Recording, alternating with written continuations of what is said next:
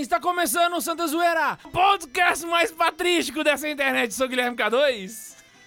Eu sou o Thiago. Aqui é o Max, eu vou falar mais alto, só pra zoar o Bundes, que ele fez um negócio de edição com a minha voz baixa. ah, eu não posso falar Bundes, né? Pode. Pode, Bundes. Você pode. pode falar Bundes. o nome dele. Bundes, Bundes, Bundes. Mas o nome dele não é Bundes. Qual que é o mar- nome dele? Marcos, né? Eu chamo tanto Marcos de Bundes O, que... tu- o, o, o ser- o ex-ser das trevas já não, não se apresentou ainda, gente. É. Ele tá brabo o até ex-pai agora. da opressão não se apresentou Não. ainda. Ele ainda é o pai da opressão. O negócio é que agora a Ele apenas mãe. casou com a mãe da opressão. E eles terão pequenos opressorzinhos Que sairão oprimindo. que irão acabar com o mundo moderno. Essa é a nossa intenção. Leva o Álvaro junto. É, e você acha que não vai estar no meio? Isso aí. Cara, sabe o que eu fiquei pensando? Se você não entende como Deus Pai obedece a Nossa Senhora, sendo ela inferior e tal, né? Ficou claro aqui, ó. Deus Todo-Poderoso obedecendo foi- a Nossa Senhora. Isso foi uma comparação sem. Muito ruim. Dionísio Pseudo-Aeropagita não gostaria dessa comparação. Nossa Senhora. Porque, de acordo com a sua filosofia, teologia, dentro do sistema patrístico, né? Como ele foi um dos escritores eclesiásticos aí importantes do período, ele não aceitaria colocar em Deus nenhum tipo de atributo humano. Então isso daí foi bosta. Ai, meu pai do Inclusive, é uma das importâncias da patrística, a luta contra as heresias. céu. E como você deve ter reparado, hoje nós vamos falar Eu sobre li! a patrística, os pais da igreja. Esse programa é um programa que a gente vai mandar pro 2D de teologia, pra A poder ouvir. patrologia. Patrologia é mais bonito. Patrologia. Não, pa- é, Desculpa, Bundes. diferentes. Mas, é- não, não. Tá, que é seja. Não. O importante é que o. Iago vai ouvir esse podcast. Oh, então, não! Bundes, puxa a vinheta.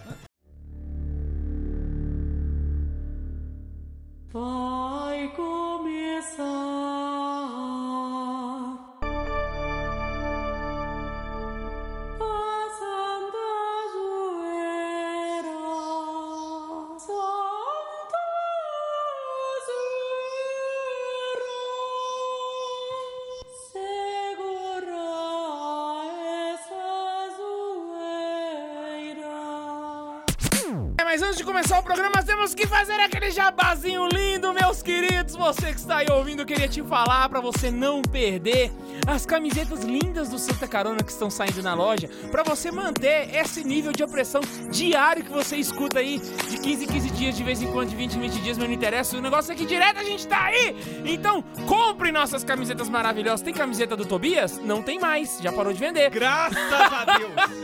Mas tem camiseta Glória. da Eucaristia, tem camiseta de Nossa Senhora, tem camiseta de Cavaleiro Templário, tem camiseta. Não, Cavaleiro Templário não lançou ainda, né? Não lançou ainda. Mas tem camiseta, camiseta de Veras Pucto, tem camiseta de tudo que vocês imaginam. Vai lá, loja.santacarona.com. E não se esquece, se você quiser ajudar o Santa Carona, é muito fácil, meu querido. É só você acessar apoia-se.com.br barra Santa Carona. E ajudar com valores acima de dois reais, que já debita no seu cartão de crédito. De acordo ajuda com o Ítalo Marcílio, é 10, hein? é, tá bom. Então a partir de 10 reais, pra que a gente possa manter o Santa Carona. Você sabe que a gente tem estúdio, a gente tem despesa, a gente tá querendo começar a pagar o Bundes. Então, pra que isso aconteça, vai lá e ajuda pra gente poder dominar o mundo. Sem, fa- sem mais demolongas, eu acho que esse programa vai depois. Sem mais o quê? Então, Demolongas? Delongas. Sem mais Puta que demonologia já foi. Eu falei demolongas. Foi. O diabo foi possessado já. Tá bom, eu, eu- eu pensei no Demogorgon, aí eu falei isso. Então vamos voltar pro nosso programinha. Pois então, vamos falar de Patrícia, esse, esse- esse momento maravilhoso da igreja, esse momento que a gente Um momento tão de esperado, né, que A pelos- gente já citou várias vezes nos programas, mas nunca chegou a falar só sobre isso. né? Inclusive rolava um vídeo também depois. Eu acho que rolava demais da conta. Na verdade, uma aula do Tobias sobre. Eu acho que o Tobias podia aproveitar e. Vê quantas aulas eu já dei sobre esse negócio, velho. Desculpa aí, Ó, De cara. acordo com minhas anotações. Desculpa aí, aqui, professor universitário. Em 12 aulas sobre isso aqui registrado. Ah, então são você já parou 12 pra pensar vídeos. Que agora é, é, é um programa em que, tipo assim, se o Pato Samuel tivesse aqui, Por que que não ia ser. veio? não- é, não, ele não tá aqui, não sei porque que ele não veio. Mas o Tobias deu aula pra ele sobre esse assunto. Não, velho, não dá aula pra ele não. Mas pra padre você já deu. Sobre esse assunto. Não, eu não sei se. Não, pra... não já, já sim. Tá vendo? Já. Ô, vocês Tobias dá aula pra padre. O negócio é o assunto. seguinte, você, caroneiro, podcastista? Não. Podcastista, pode ser. Pagaria para ver as aulas do Tobias sobre patrística? A gente tá querendo começar uns Caraca, e da umas hora. aulas Olha, sobre essa. Sacerdotes Então- assistem às aulas do Tobias Então, sobre patrística, dependendo imagina da sua lançar um resposta, nós teremos aí as aulas do Tobias sobre patrística para você aprender a oprimir melhor é. Começar a oprimir com conteúdo, entendeu? Exatamente. Maravilhoso. Pra e quando, aí, pra bicho? quando chegar alguém com do- dois, três dedos de teologia, você só. Mas o professor Dois Tobias. O Nossa, professor Tobias falou que é assim. Nome, por favor, porque eles vão procurar no Google, eu tenho certeza. Vamos lá, então. Como que surgiu a patrística? Que, qual que é o momento de ir pra falar assim, ó... Primeiro a gente Calma. vai falar o que é a patrística. Não, mas o roteiro não tá escrito assim. Tá sim. Leia. Porque eu fiz e eu sei o que eu tô falando. Sim, tá escrito. O que é a patrística? Primeiro, vamos lá.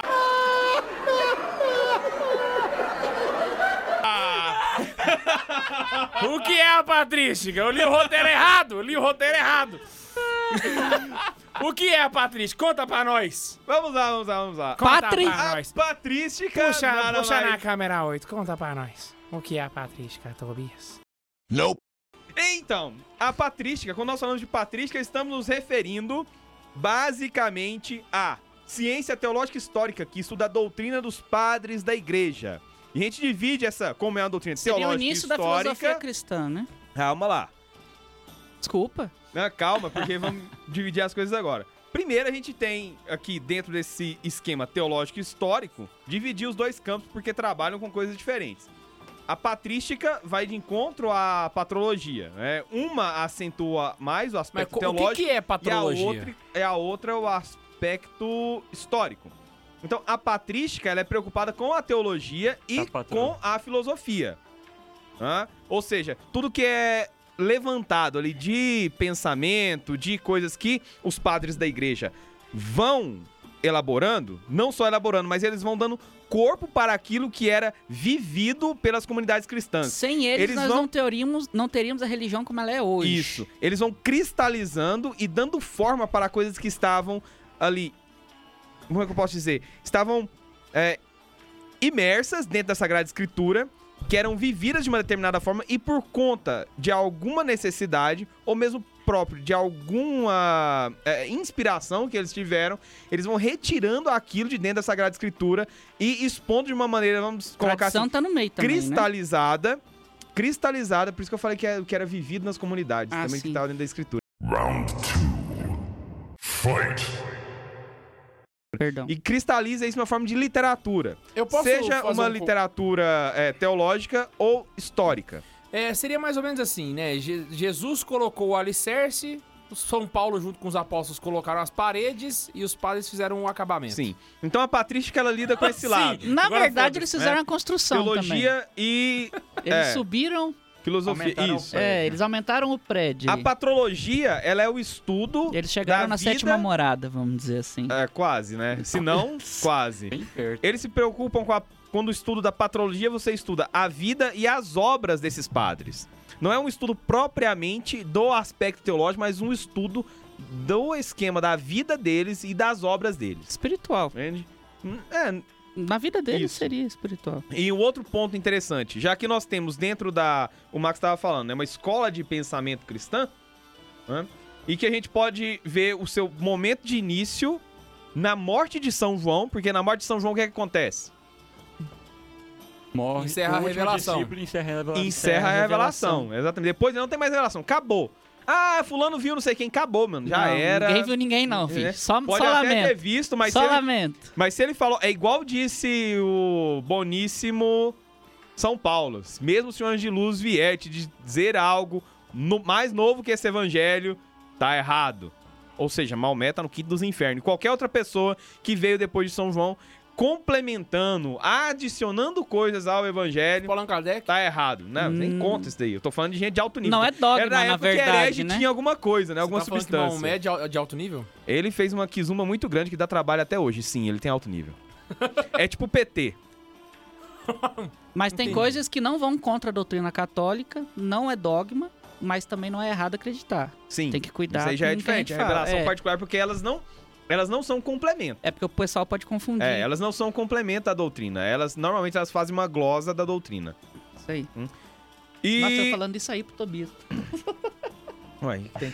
Não sei. Então vai lá. Que São vergonha. Até, até o século VIII. Por quê? O século VIII é quando irá morrer Santo... Ah, no século VII. Morre Santo Isidoro de Sevilha, o último nome No Ocidente. da patrística no Ocidente.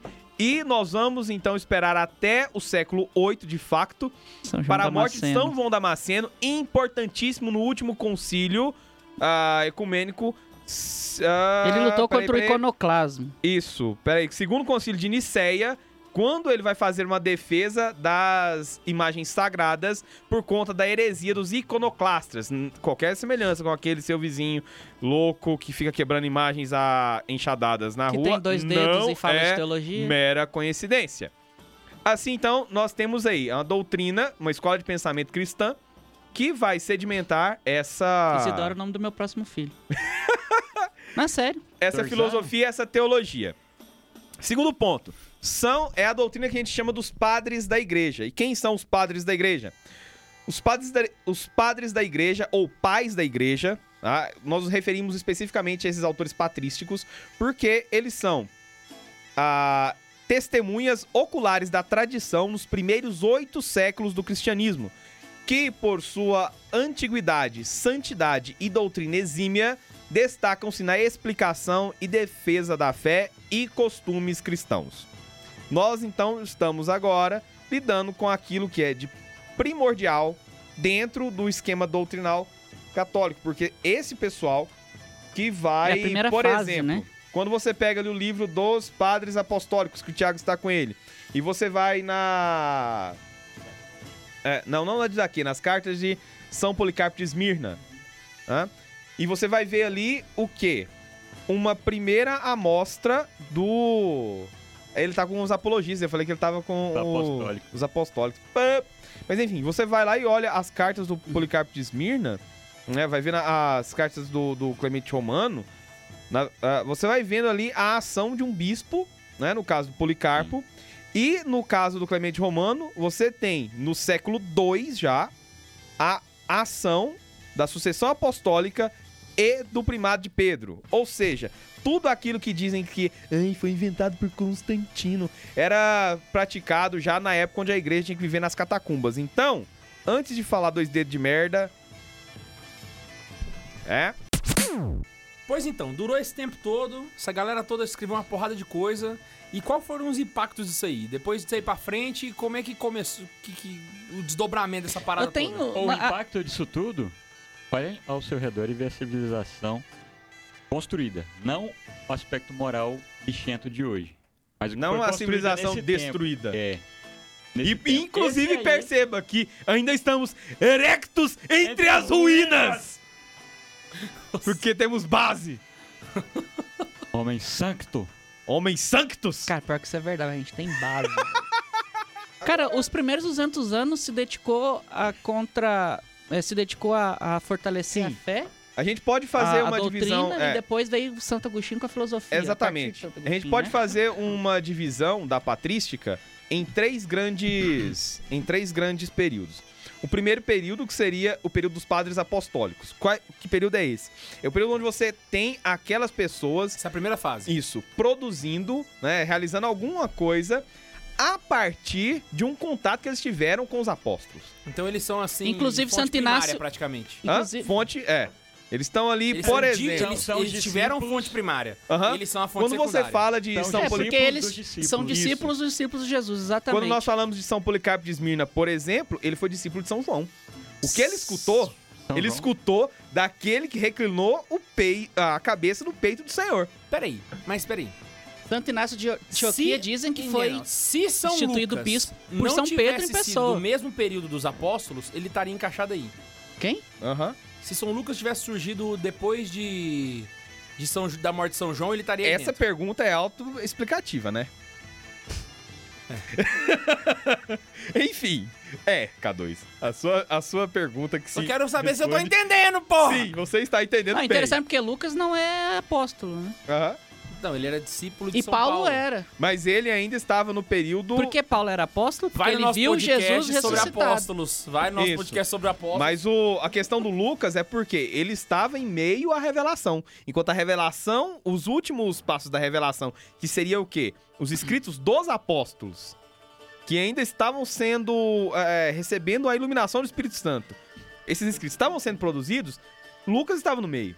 Não, é, ele. Ele, ele, tava ali, é, velho. Ele conheceu Nossa Senhora, ó, ele Aham. tem a fonte mais primária da primária da primária. Então, assim, o primeiro momento é esse, os padres apostólicos, né? Dizem que primárias. Santo Inácio foi é, instituído bispo por São Pedro. Aham. né? Não é confirmado. Dizem Sim, que foi. tem essas tradições aí por trás, que não necessariamente são tradições aprovadas, mas a gente fala porque é legal. É legal, É- exatamente. Santo Inácio, porra, o nome do meu Caraca, terceiro ele filho. tava na- no conclave de São Lino. Nossa. o segundo momento, que aqui é uma parte importante. Ah, voltando aqui ainda nessa ideia dos falar padres das apostólicos. cartas, né? De Santo Inácio, Isso, que começou com tudo. É, Ah. Eles possuem, então, a proximidade com alguns dos apóstolos, né? Alguns do- dos discípulos de Jesus. E são testemunhas próximas e, de fato, da igreja primitiva. Ah, e ele... Tudo que eles falam tem uma autoridade de quê? É a autoridade que vem diretamente de algum dos discípulos de Jesus. Ou seja, o que eles estão falando, o que eles estão fazendo, não é nenhuma invenção deles. É a autoridade clara e que mostra pra nós o quê? como que já se dava a ideia, a noção era vivida, aquilo é a ideia da sucessão apostólica. Entende? Então, esses. Fala de São Policarpo, Santo Inácio veio antes, não veio? Hã? Aham. Santo Inácio veio antes de São Policarpo. Na- Não. Não, é porque ele era de um... são da mesma época, mas era de outra. O Inácio outro de falando Inácio Policarpo. de Antioquia, né? Isso, É. é. Um era de Antioquia e outro da Esmirna.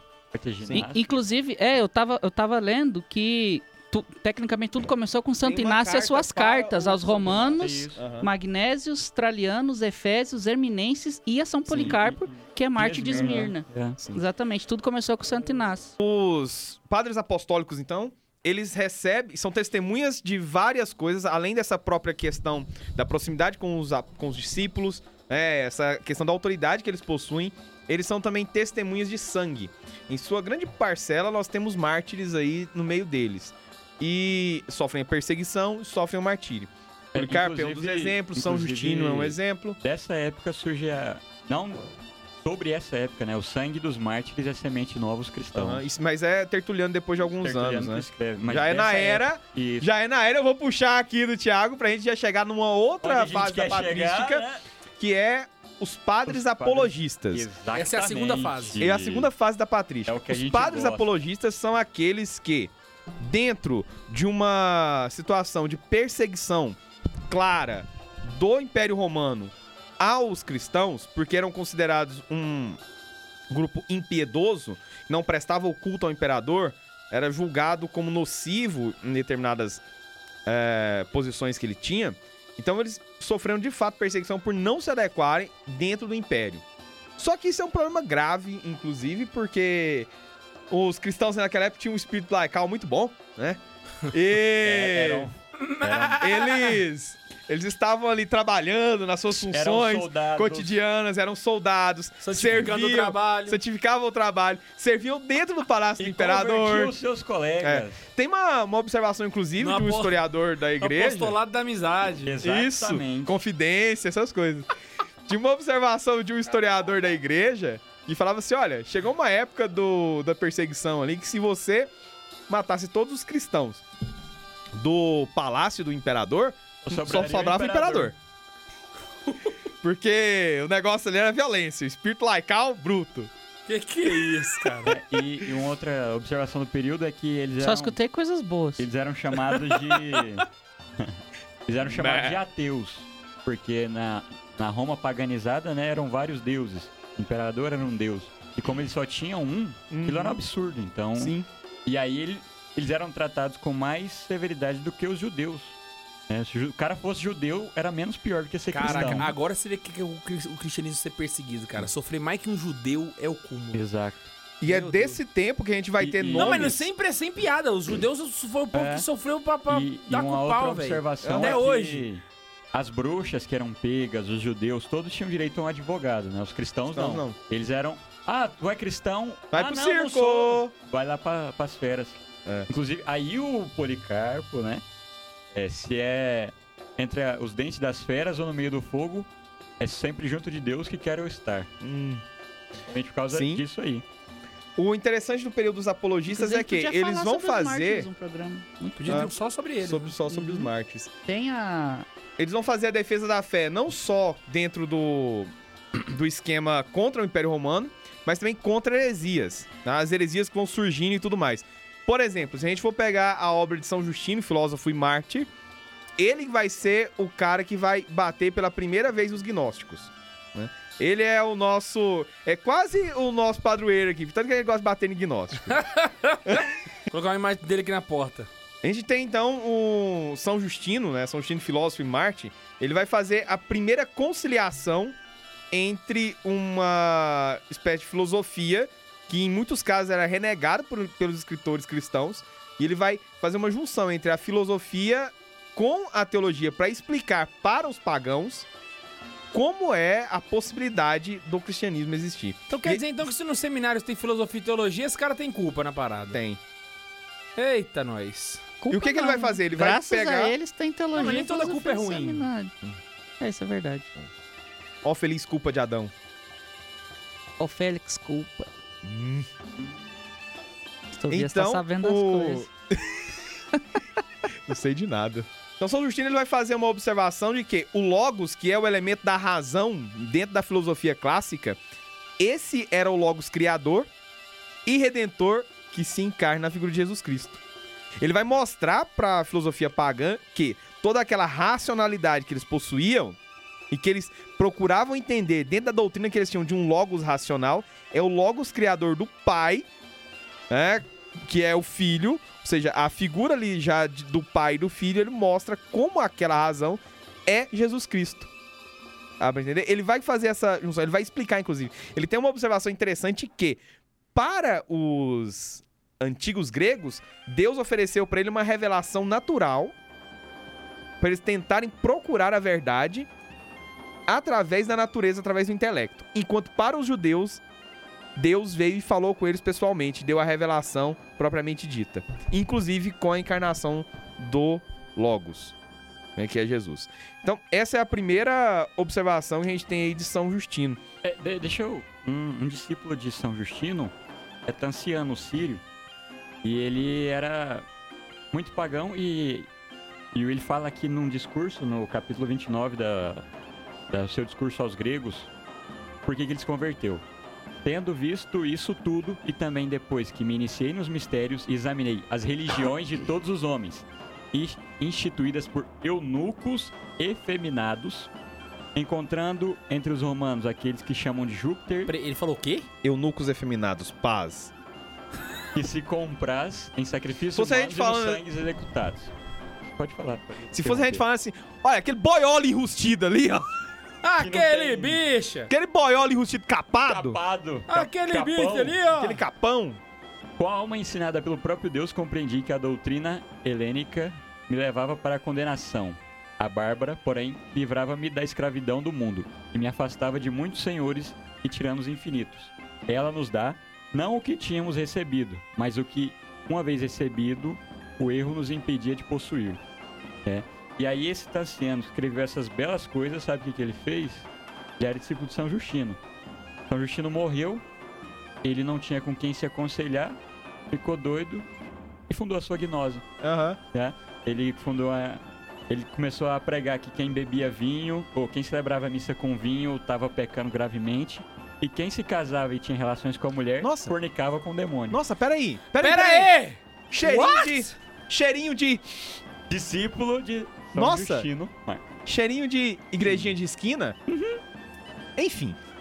Nossa! Uma outra coisa interessante Que também na doutrina errado. do Logos Cara que o São Justino teve, ele foi, foi observar que nós, como pessoas, né, e criados por Deus, participamos desse Logos divino. Ou seja, há algo divino em nós colocado pelo próprio Deus, que ele chamava de a semente da verdade.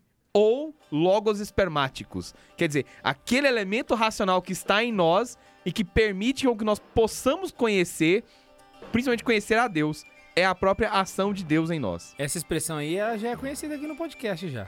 Qual? Logos espermáticos. Ah, sim. A gente já falou disso aí algumas vezes. Um outro, que é o Cos. Santo Irineu. Santo Irineu, e- Irineu. esse é o cara, porque ele foi o primeiro a sistematizar um espancamento da gnose. Ele pegou. Gnose de fato fez aquela com Z11, Demiurgo, Ele- matéria Ele má. sistematizou. Ele sistematizou como se bater no gnóstico. Ele falou assim: isso aqui é gnose, isso tá errado. Bate mais que tá e é pouco. isso aqui, bate mais, tá pouco. É isso. Quer dizer, o gnosticismo, que naquele período ele se expandia e tentava fundir ali alguma coisa com a com a fé cristã, dessas tramas orientais, quando digo orientais aqui, não no sentido dos, no- dos ortodoxos teótocos, Teótocos. mas sim no sentido O cara tenta se espelhar o mito. Na última hora ele. É aqui que. aquele desafio, né? Me, me dá o pão e duas rasquinhas.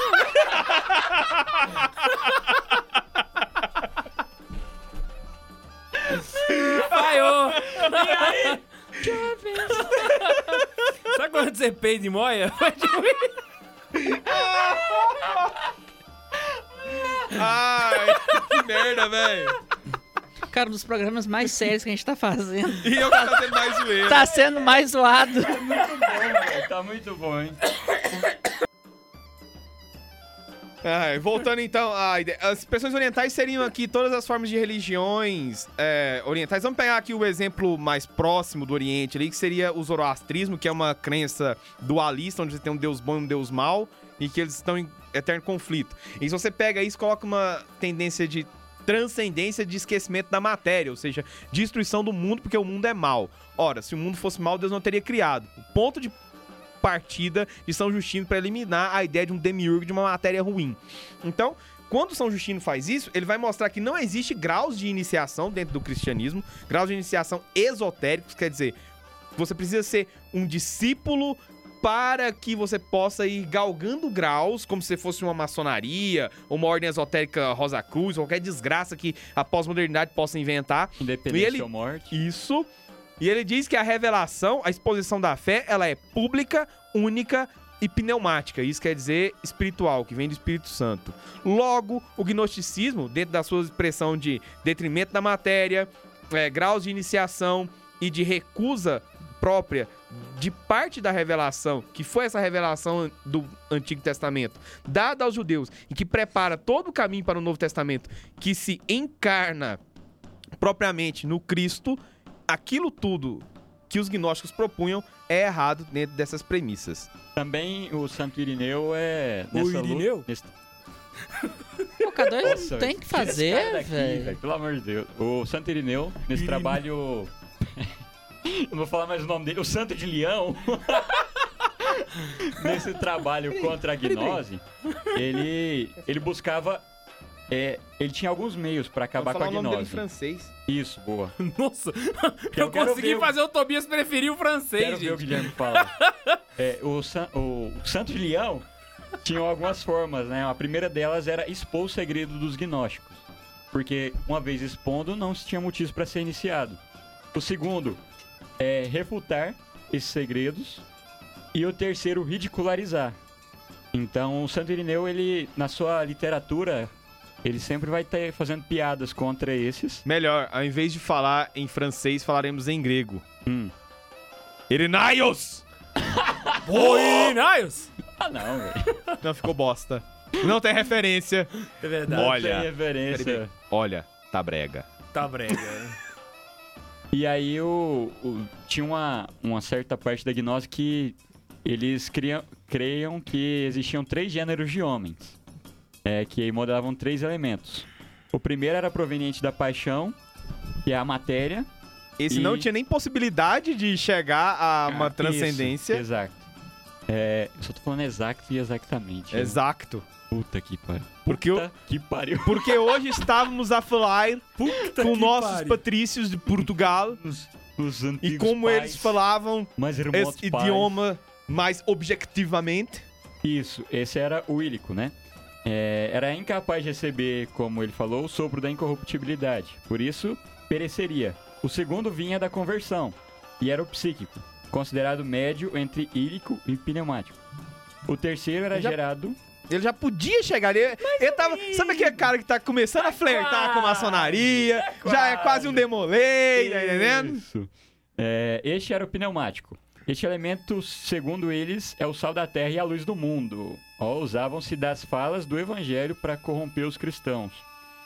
É, se dispôs a trabalhar na formação desses elementos, entretanto, só conseguiu fazer os psíquicos, pois os pneumáticos eram da mesma substância que a sua. Então, eles começavam a fazer esse embaraçamento e eles mesmos não sabiam explicar mais a teoria gnóstica. Porque não tem como. É, não, não- E aí Não tem Santo- explicação. e daí o Porque é Santo Irineu- gnose. O Santo Irineu começa a, a zombar da E cara até deles. porque, dentro do Um gnosticismo. santo zombando? E muito. Mano, você tem que ver o, o São Leão Magno. Quando ele vai falar do Eutiques, o herege. Ele falta pouco chamar ele de burro. Literalmente burro, mas ele tá tirando Você sarro da que a cara gente dele. que tá inventando esse negócio de Santa Zoeira? Nada, filho. Aqui é tudo Mas cópia. o, o esquema também da gnose se é porque é Paraguai. tipo essas outras gnoses de esquina, sabe? Cada esquina tem uma ao gosto do freguês. Aham, Pois é. É isso aí. Cara, sem viagem doida aqui. A importância desses caras, velho. Eles fizeram a nossa base fundacional. Exato. Eles lutaram contra tudo, todo tipo de gnose. Dois mil, mil e Não, tantos peraí, anos depois. Eles não lutaram só contra todo tipo de gnose. Eles se preocupavam em se esconder também, pra não serem martirizados nessa época. Não, pois é. a- É toda aquela muita- perseguição. Cara, Eles davam base pra nossa luta a favor da fé, davam base con- contra a fé, não, Pra fugir do, Da do heresia. martírio, do da martírio. heresia. 1500 anos depois vem um vagabundo, Vagabundo! as teses protesta a igreja. E até hoje, nenhum desses protestos conseguiu destruir a, a igreja católica. Não. Porque ela é a única verdadeira, graças à base fundacional desses caras. É. E Inclusive, a protestante só não destruiu O- até agora porque ela se ramificou em mil e umas, né? O É. Tipo o Majin Buu. o Santo Irineu ainda. Véi, os vários caras pegaram cada gnose com a verdade. e não Isso, faziam muita tinha- coisa. Na um verdade- gnóstico, que era o Valentim. É, e outros também que eram Tem anônimos. que falar do arianismo A- também, que foi um dos. Isso. A escola de Ptolomeu era outra gnose, né? E o Santo Irineu chama todos eles de mentiroso. é, fala que eles são audaciosos e que toda a sua obra não passa de ficção. Acabou com os caras e chamou de literatura pra bobo. Véi, a gente nem chegou em Santo Agostinho ainda. Não, cara. Não. Véi. Tem muita coisa pra correr. Enquanto o Puta Tobias que vai pariu. achando lá... é porque eu outro- quero achar uma coisa aqui, uma É. referência ao Mar Ferreira dos Santos. Isso. Não, e eles Mas eu participaram. tive Eles que- fizeram co- e- concílios ecumênicos também. Aham. Não, mas isso aí já é depois. É. Já é Isso aqui a gente depois. tá no período Nós da. estamos nos apologistas. Ah, nós tá nos É. apologistas aí. Isso. Hum, Sobre esse Eu Eu negócio fiquei aí. viajando aqui que vocês Achei, falavam, show, boa. meditando essa porra Pesou toda. na morda bezerra aí. o- Véi. Imagina se esses caras não existissem. Não, não sai do- dos apologistas não, pra gente falar da carta de Ogneto Se não tivesse também. surgido eles, né? Não, pois é. É isso que eu falo. Os primeiros cristãos eram desgraçados pra cacete. A gente é tudo bundão. Eu dei uma palestra uma vez falando dos primeiros cristãos, o tanto que os, os apóstolos viram Jesus ressuscitado. Então eles tinham a verdade com eles. Então eles pregavam com aquele negocinho, é verdade, eu vi. Então eles tinham todo aquele furor de falar, eu vi. E converteu todas essas pessoas que viraram padres pa patrísticos. E esses padres, com todo o furor dos apóstolos, defenderam a fé e foram levando a fé até que chegou na gente que o meu cachorro morreu, eu odeio Deus. Pensa nisso, velho. É, dentro disso aí também tem a carta de Ogneto e um um nobre, Cara, a, a religião não morre por causa dos caras. o- Dos um nobre pagão. Mas eu acho que essa comparação, só só continu- eu acho que essa comparação não compete. Não, Max. não compete porque, tipo é meio assim, boba, sim. Eu acho que quando a eu, gente- a quando eu dou a palestra, eu falo esses coisas mais. com o santo moderno, São João Paulo II, entendeu? Não comigo. Eu- eu- eu- eu- entendeu? eu- não com na- o Zé Lelé da... Na, na palestra eu, eu falei mais sobre a união. domingo, eu falei sobre a união, sobre a fé, sobre. Aham. E hoje qualquer coisinha tira a nossa fé. Porque Não, se tu, aquela certeza e o furor cristãos que eles tinham. Nessa época também. O foi negócio é que eles foram chegando- apagados pela história. no Exatamente, do, do martírio de São Policarpo, Eu não tô falando nem de herege, não. Eu tô Antes- falando dos não, não. cristãos em merda É. mesmo, saca? antes de martirizarem São Policarpo, um cara que se dizia cristão disse: Me levem pro martírio, eu quero ser martirizado por amor a Deus, etc. E São Policarpo falou: Putz, esse aí. Chegando lá na hora, o imperador. O, o, o imperador falou pra ele: Nega a fé Ou então eu te lanço feras. Ele, não vou negar, não sou cristão. E... Aí o imperador mostrou as feras pra ele. Não, não, não, eu, eu tô aderindo aqui à religião do império. Santa Mônica, sem ser mãe de, de, de, de Agostinho, é, ela tinha acho que seis filhos. Foi uma das primeiras mártires da história da Igreja Católica. O. O doidão lá, o. o- Nero? acho que foi. Ele pegou e falou assim: ó, a gente vai te martirizar assim, assim, assim, assim. Ela pegou e falou Ah, assim: é. ó, nenhuma dor, não existe nenhuma dor a qual Jesus não está comigo, da qual também não existe nenhuma felicidade de onde Jesus esteve comigo. Me martire. E, e, Véi! e assistiu os seis. assistiu os filhos delas morrer, dela morrer antes de ser. ele. Exatamente. E em cada um que ia morrendo, ela ia dando É. força pra ele com, com palavras. A carta de Ogneto, um pagão nobre, perguntou, né, do que se trata esse cristianismo, essa nova religião, né? Não, é- nem cristianismo, essa nova religião, né? Esses ateus aí. Então alguém que não se sabe ao certo quem foi o autor da carta, começa a dizer, né? Ele começa refutando Platão, é, depois começa a mostrar a transformação que essa nova religião traz. É, depois ele fala, os, os filósofos é, gregos, eles escreveram muito bem, só que eles não completaram a sua obra, porque o complemento essa nova religião. É, e aí eles começam a refutar todos os erros daquela época, até que quem ia lendo essa carta, né, que foi é, a de Ogneto, mas que várias pessoas puderam ler, foram se convertendo. Então, esse é considerado um escrito dos padres apologistas, apesar de não saber o autor ao certo, né? Cara, é isso que eu O- fico. n- Não tem base, assim. O Max o tava K2 comentando falou antes. e tem razão. Não, não dá pra comparar eles com a gente, mas, véi, trabalho, exemplo, fé e É, doutrina. o que eu falei assim, eu acho que a gente tem Eles que comparar eles com os santos convertiam da nossa época, entendeu? Não com a gente. Mas eu não tô falando com os santos da nossa época, eu tô falando assim, o início da fé com a gente. O, o tanto que eles.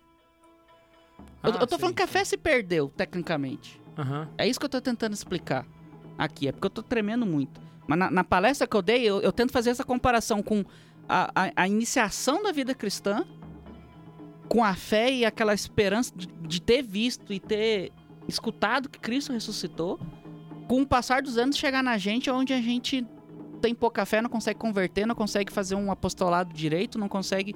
um- Cara, Mas isso daí É- é, é engraçado porque eles passavam por heresias, passavam por problemas. e hoje um a monte gente de gente tem uma vida merda. cômoda. A gente passa também por Comparado heresias. a Na verdade, a gente passa pelas mesmas Aham. heresias É, que eles passaram.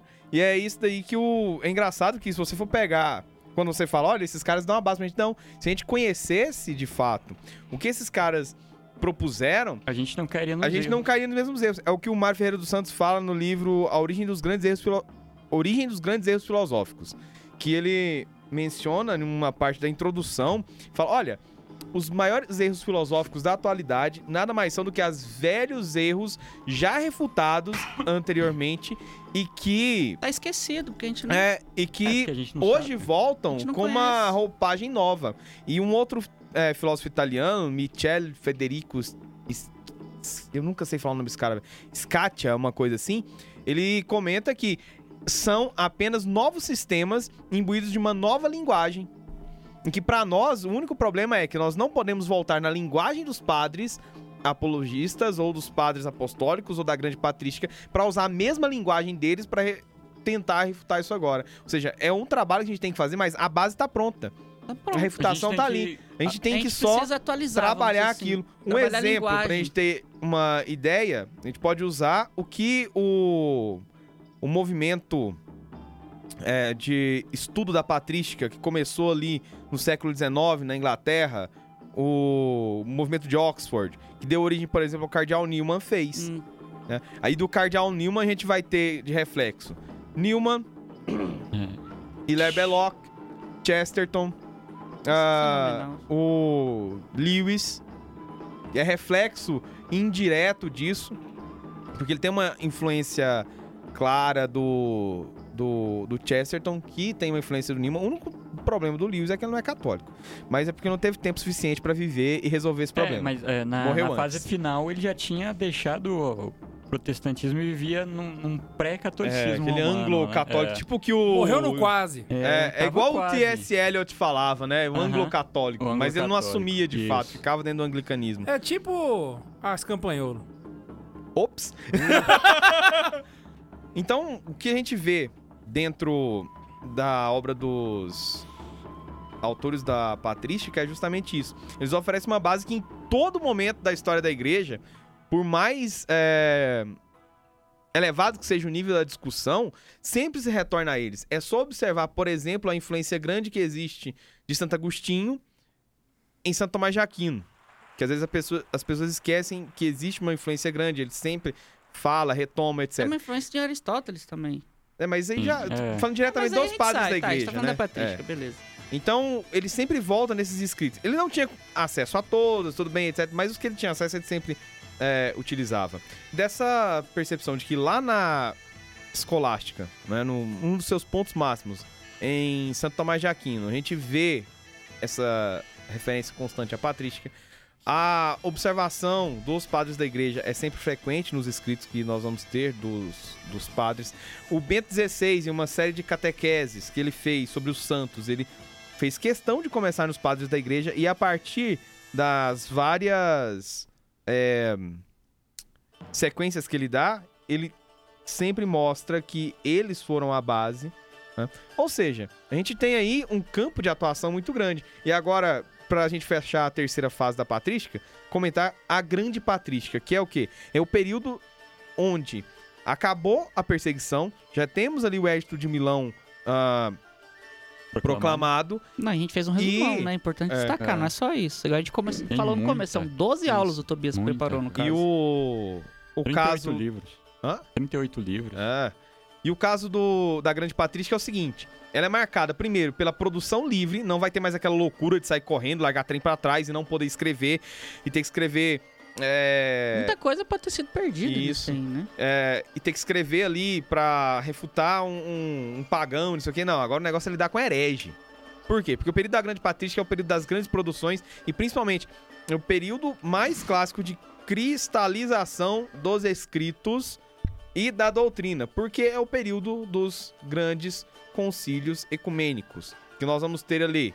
Nessa, Começa- nesse, nesse refutar hereges, que é, que é a, a temática desse período, é, Santo Agostinho, enquanto preparava um livro e saiu de casa tal, quando ele voltou, é, esse livro tinha sido roubado. Porque não queriam que. Porque sabiam que se o Santo Agostinho publicasse, eles estariam refutados e estavam acabados. Então roubaram o livro de Santo Agostinho. Inclusive, hoje eles chamam como livro perdido, tá pra vender no site Santa Cara. Não, tô brincando. Putz, velho. Não- no E site- somente lá! eu ia falar, eu não sabia, mas aí deixa quieto. No site do Santa Carona a gente só vai ter a metafísica da Golão Tobias. Ó, acham- esse achamos o nome do teu velho. livro, porra. Só escrever. Não, É. mas já anunciou. É porque ele é metafísico. Caraca! Nossa, mano. Tobi- pai. Tobias vai vender um livro com páginas brancas, 400 páginas brancas, vai ser é, Best-seller. É best-seller. igual aquele 13 razões pra votar no PT, já viu? Sério, já viu esse livro? Eu já ouvi falar. Ele é eu um livro vi. todo em branco. Sério? Sério. Eu, Ele é eu um tinha livro falado assim. mesmo. 13 razões pra votar no, do PT, sabe? É só em branco. Eu não sabia que ele era em branco, eu sabia que ele existia. Não, Então, no peraí, eu período- tô confundindo com outro, talvez. No período da Grande Patrística Cara, a gente vai eu ter confuso. nomes como. Qual é meu nome? Quem Santo sou eu? Ambrósio. Wagner. Richard Wagner. No período da Grande Patrística a gente vai ter nomes como Santo Ambrósio, São Gregório Nazianzeno, ou Nazianzo, depende da tradução, e do maldito que tá fazendo a transcrição. Ah, São Cirilo. ué, é, ué. Não decide, pô, o nome do cara é assim. pô, acabou. Naziazeno. Ah. Vamos de Ah, Naziazeno. São Cirilo, esse é importantíssimo porque aqui é conselho de Éfeso, Teótocos! Fala, Guilherme. Amém.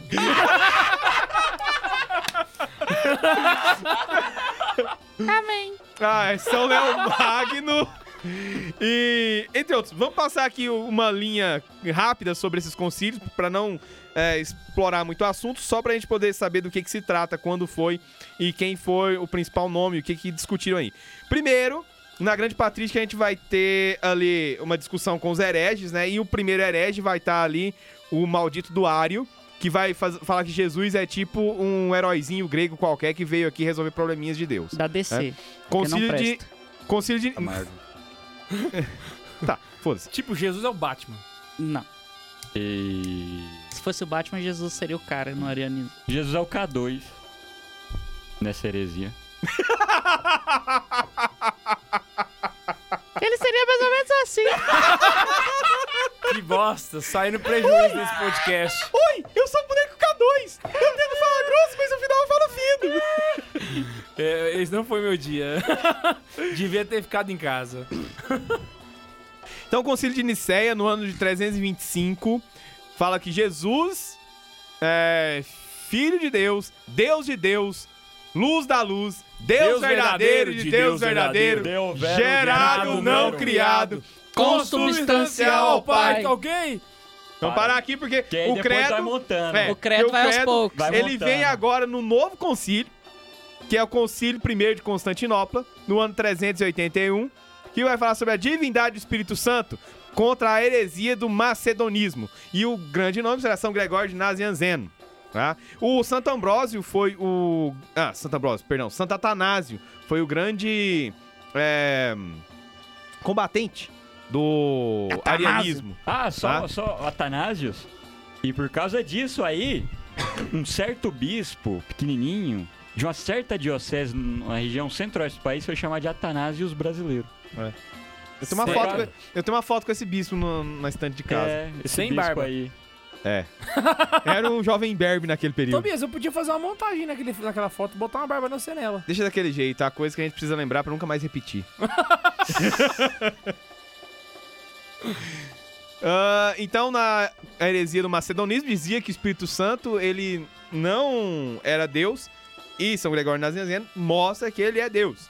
Depois nós vamos ter o belíssimo concílio de Éfeso, porque ele vai ter a heresia do nestorianismo, e vai entrar sobre a controvérsia da pessoa do filho. né? Em vez deles entrar tudo de uma vez só, eles vão devagar. Vai devagar. bobo, né, velho? Não, cara, estão definindo um O que monte que de é? coisa, Eles vão... O... Não, eu tô a falando do- é das heresias. Primeiro eu vou combater o. Espírito Santo. Não, primeiro eu vou combater a divindade de Deus. Agora eu vou combater o vezes- Espírito Santo. Agora eu vou combater o Filho. É porque a gente tem que Isso entender deu o seguinte, Naquela época, Entendeu? Naquela Não, época deixa eu o capeta explicar uma não era tão coisa. criativo, então a gente não queria queimar cartucho, entendeu? Não, velho, na verdade não é isso. Na verdade é criatividade demais. Porque você resolve um problema, na é o- tentativa de resolver um problema, você acaba dando a abertura para especulação e surge outro problema. Esse é que é a treta, entendeu?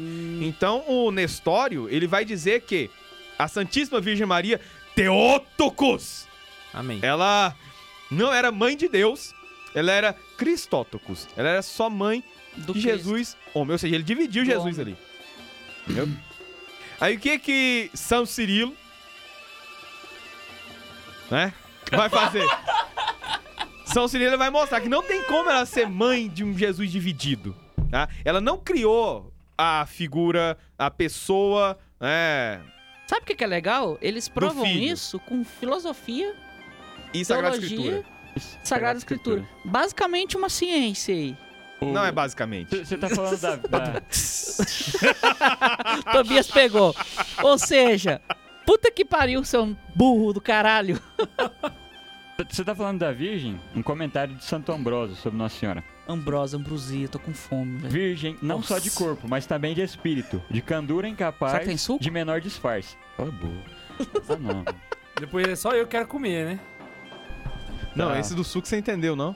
Do Ai, suco, daquele... Cara, Cara, é a melhor. Eu a falei, piada é lembrada não até hoje, porra. Dá margem pra essa piada ruim. Vocês deram. Até Eu hoje, avisei. até hoje. Três anos depois, Tá cara. camisa. uma Quem capa. entendeu, esse, quem entendeu Ô, essa faz piada a do porra da Max, velho, merece uma medalha velho. de...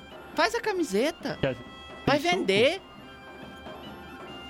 O Bundes é chato, velho. É, o... Vou embora de novo. Nesse Saí por comentário causa mais... do K2, agora vai sair por causa do Bundes. Toda hora sem correr atrás de um gordo, né?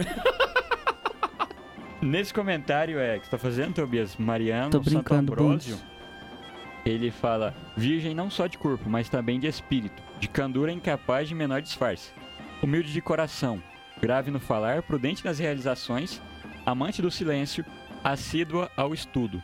É, o povo acha que Nossa Senhora era só uma jovenzinha que viveu virgem. Não, ela assídua ao estudo, ela queria saber, procurar, porque Ela isso é a perfeição, é, né? Eu ia fazer uma piada ruim, corta. Denis. Nope. Isso é a perfeição. Exato. Exato. Tobias. Continua o seu raciocínio em inseri-lo. Ah, então ele vai mostrar que a virgem ela não, não teria como você dividir a pessoa, né? A pessoa de, de Cristo, né? Ela então seria de fato como Deus mostra, mãe de Deus, por quê? Como os nossos pais também não criam nossa alma. como nossos pais também não criam nossa alma, a Virgem Maria também não criaria a pessoa do filho, né? Ali. Então, concílio de Éfeso.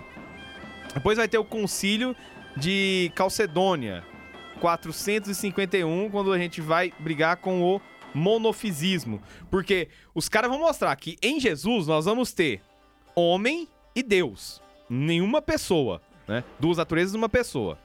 Aí vem o um maldito e vai juntar aquilo ali, o Eutiques. Vai falar que é tudo junto e misturado, bagunçado.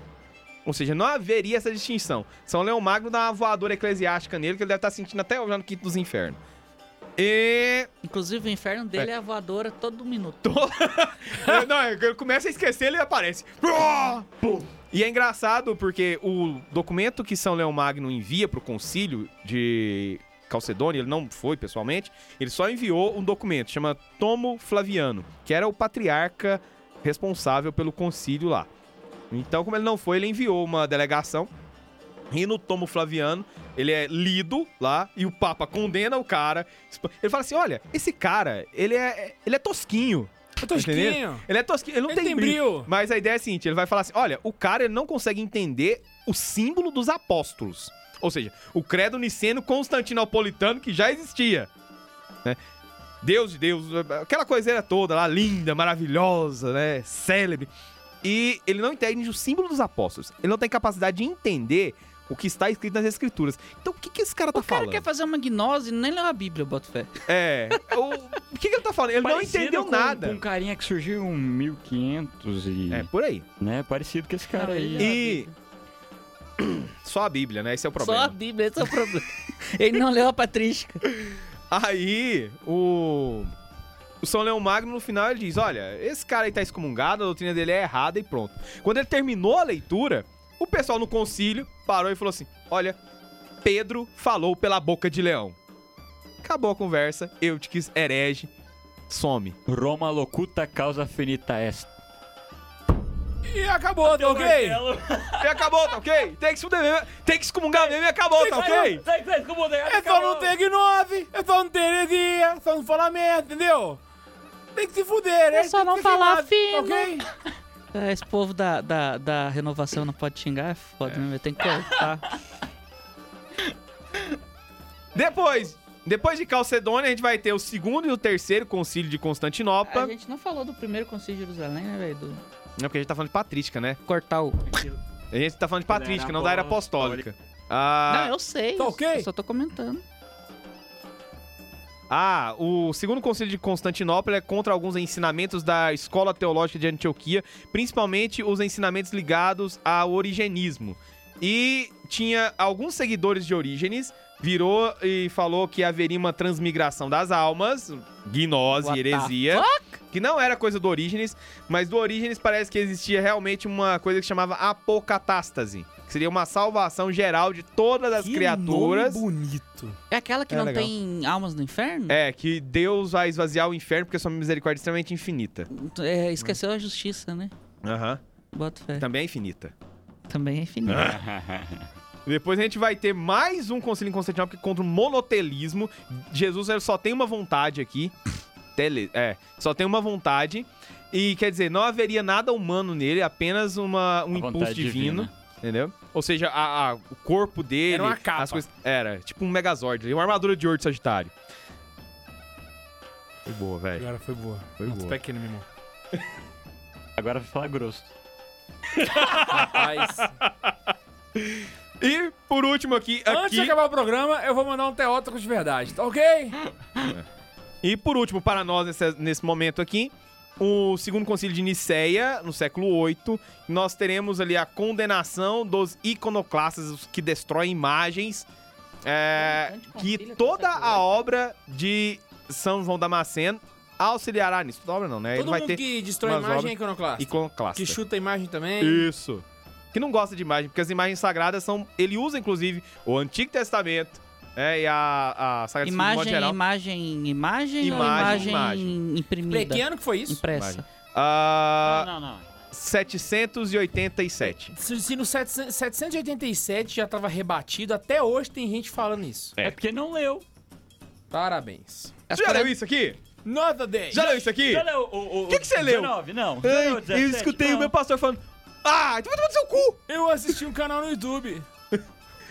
Nada contra É. os canais no YouTube. Nossa, Diga-se de passagem. nossa senhora.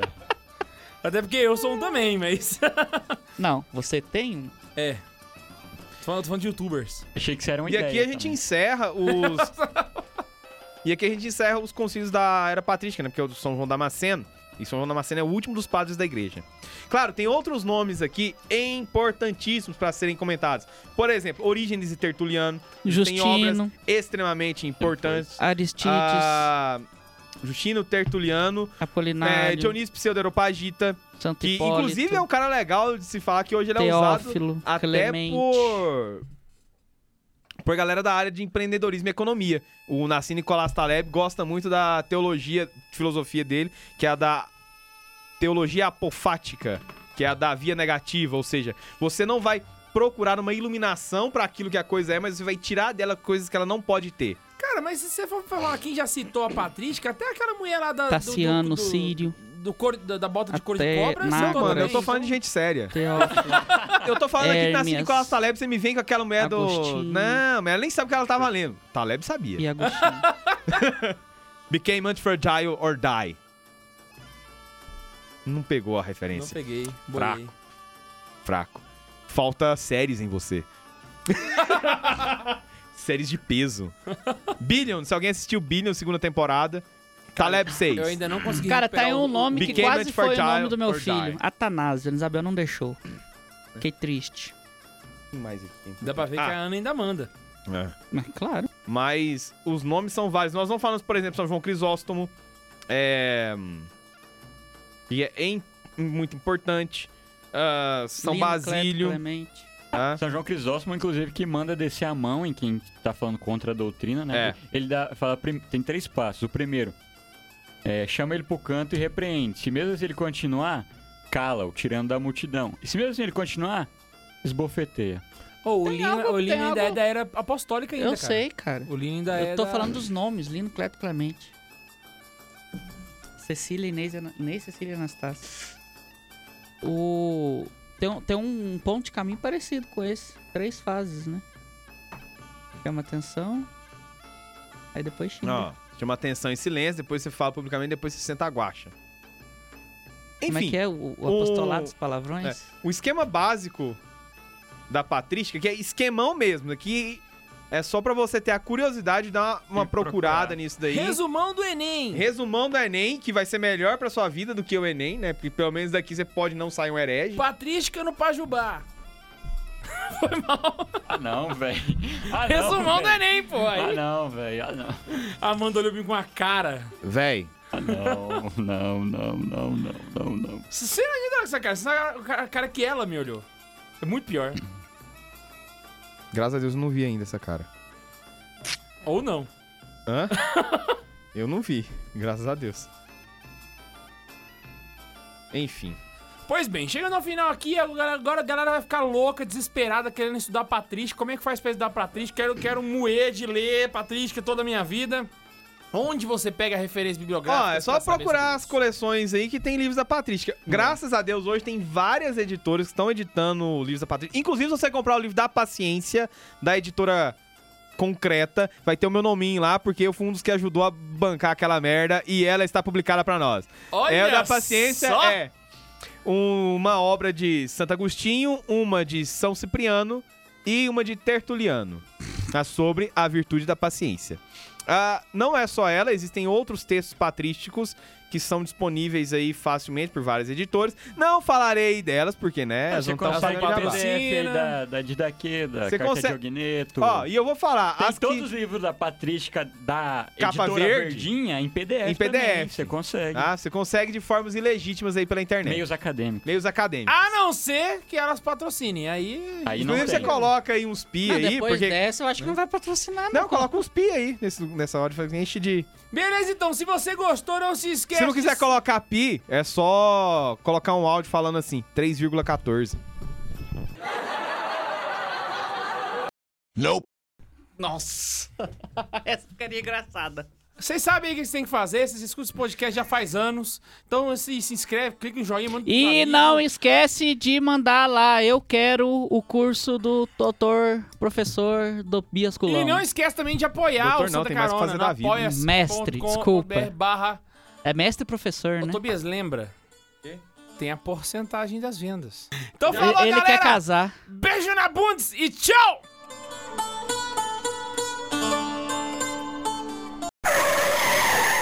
Ah, pera aí, volta! Volta! Eu vou candidatar em 2020, pessoal aí que, que é de Anápolis. Vota em eu! Vota em mim! Volta em mim, por favor! Eu vou, eu vou, eu vou postar. Liga o microfone dele. É isso aí. Vamos botar